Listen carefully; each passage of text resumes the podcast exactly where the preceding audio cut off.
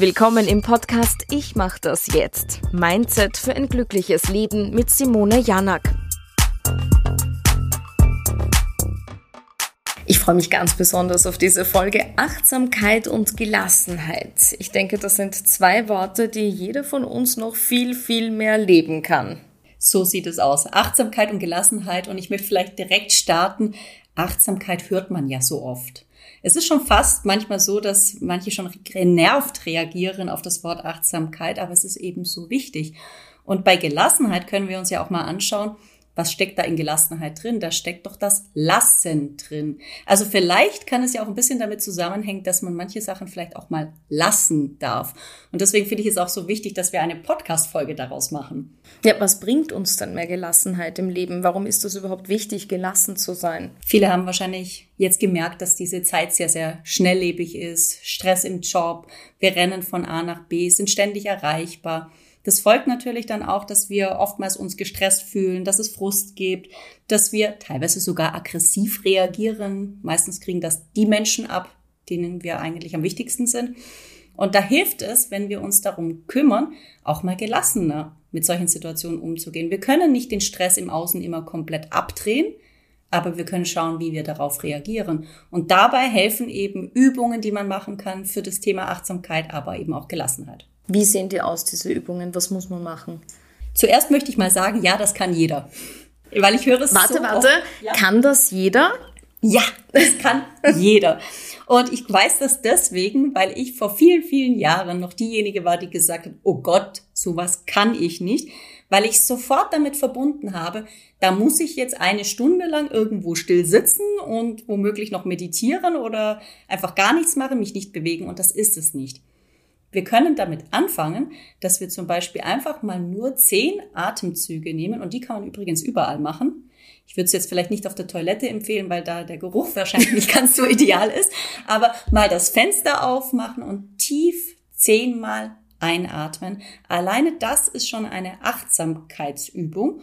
Und wenn man die viermal am Tag vielleicht schafft, ist schon viel gewonnen lange einatmen, noch länger ausatmen oder beides gleichzeitig? Wie funktioniert dieses richtige Atmen? Also das Beste ist die sogenannte Belly-Atmung, also die Bauchatmung. Das bedeutet ganz, ganz tief in den Bauch einatmen, so dass man richtig merkt, dass der Bauch sich etwas größer wird durch die Nase und dann genauso durch die Nase wieder ausatmen. Wenn wir Schnupfen haben, dann natürlich das Ganze durch den Mund. Das ist aber offensichtlich. Wenn mit dem Mund, dann aber auch mit dem Mund einatmen. Also immer mit dem gleichen Organ die Übung machen. Und beides gleich lang? Das ist ein bisschen unterschiedlich. Also die einen Lehrer sagen gleich lang, also da gibt es die sogenannte Viererregel, also auf vier zählen, langsam einatmen und auf vier langsam ausatmen. Andere sagen besser vier, sechs. Also wenn es nicht gleichzeitig ist, dann länger ausatmen als einatmen. Aber auch da, es gilt das, was dir besser tut. Also wenn du dich wohler fühlst, indem du länger ausatmest, dann tust du das. Denn du tust das ja für dich und nicht, weil irgendjemand gesagt hat, dass du so atmen musst. Richtig atmen ist auch ein Teil von einer Meditation und man sagt ja, Meditation hilft ein bisschen gelassener zu werden. Bist du eher schon der Fan, äh, eher nicht, weil du das jetzt vorher selber kurz angesprochen hast? Also in der Zwischenzeit meditiere ich zweimal täglich und circa 25 Minuten. Also ja, ich bin ein großer Fan der Meditation, allerdings war es ein langer Weg.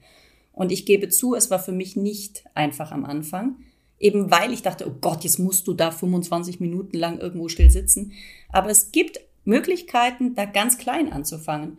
Es gibt zum Beispiel in der Zwischenzeit Apps, da kann man drei Minuten Meditationen machen. Es gibt die Möglichkeit, einfach nur mal eine Minute lang zu sitzen und einen sogenannten Bodyscan zu machen. Also Bodyscan bedeutet, ich gehe in Gedanken meinen Körper durch. Ich spüre meinen Kopf, ich spüre meinen Bauch und so weiter. Auch das ist schon eine Form der Meditation. Und wenn es dir gut tut, dann kannst du ja aus einer Minute drei Minuten werden lassen, aus drei Minuten fünf Minuten. Und so habe ich mich einfach langsam gesteigert. Und es gibt unendlich viele Meditationen, um auszuprobieren, was dir gut tut. Ist es eine Männerstimme? Ist es überhaupt nicht geführt? Ist es eine Frauenstimme? Ich habe selber ganz viele Meditationen eingesprochen, die man ausprobieren kann. Es geht. Also nur nicht überfordern lassen. Also einfach eingeben im Google zum Beispiel Meditation für Anfänger, kurz und knackig. Oder? Genau, also ich kann da auch was empfehlen. Also es gibt zum Beispiel zwei Apps. Das ist einmal Seven Minds heißen die und die andere heißt Headspace. Die haben so ganz kurze Sequenzen, kostenlos als App, wunderbar. Oder auch auf YouTube einfach eingeben. Kurze Meditation, kurze Morgenmeditation. Also da ist alles erlaubt. Also da gibt es auch nichts, wo man sagen muss, ach, das geht jetzt nicht. Einfach mal schauen, was einem gut tut. Denn darum geht's ja bei Gelassenheit. Es soll ja nicht Stress hervorrufen. Dann gehen wir über zur Achtsamkeit. Was bedeutet Achtsamkeit? In welchen Situationen im Alltag ist gerade Achtsamkeit ganz besonders wichtig? Also bei Achtsamkeit geht es viel darum, direkt im Moment zu sein. Also das heißt, im Moment zu verstehen, was ich gerade tue. Wir sind oftmals so beschäftigt, also auch so Stichwort Dinge zeitgleich machen, also so Multitasking. Wir sind super gut, sogar drei Sachen gleichzeitig zu machen, sind aber nicht mehr so gut darin, innezuhalten und zu sagen, okay, wenn ich esse, esse ich. Allein das ist schon eine Achtsamkeit, wenn ich mich beim Essen nicht ablenken lasse, zum Beispiel durchs Handy oder durch irgendwelche anderen Sachen. Wenn ich spazieren gehe, gehe ich spazieren und mache nicht dabei noch die To-Do-Liste irgendwie am Telefon. Also das alleine schon ist Achtsamkeit und dann geht es sehr, sehr viel über den Atem und über die Gedanken. Vielleicht ist es ein Punkt, der wichtig ist. Es geht nicht darum, die Gedanken wegzumachen. Also ich weiß nicht, ob das viele Leute schaffen. Ich schaffe das nicht. Also diese Gedanken sind ja trotzdem da. Aber anzuerkennen, dass sie kommen und sie dann wieder ziehen lassen. Auch das ist Achtsamkeit.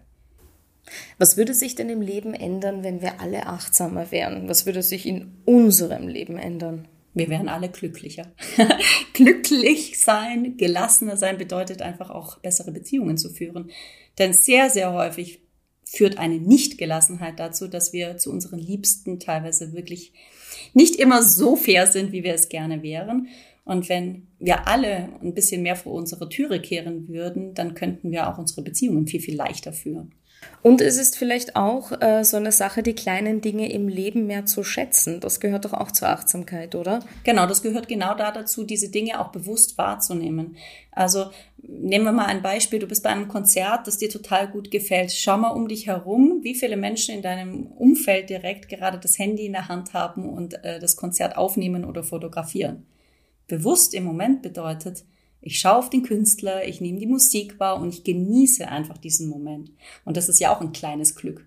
Wie oft hören wir uns dann wirklich diese Mitschnitte aus dem Handy dann an? Aber diesen, äh, dieses Erlebnis des Moments, das ist Glück.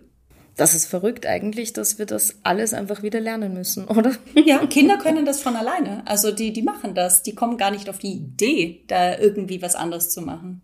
Vielleicht gibt's auch noch einen kleinen Trick, weil ich oftmals höre, ja, Achtsamkeit, das mache ich immer im Urlaub. Eigentlich ist es andersrum. Mit Achtsamkeit holen wir uns den Urlaub in den Alltag.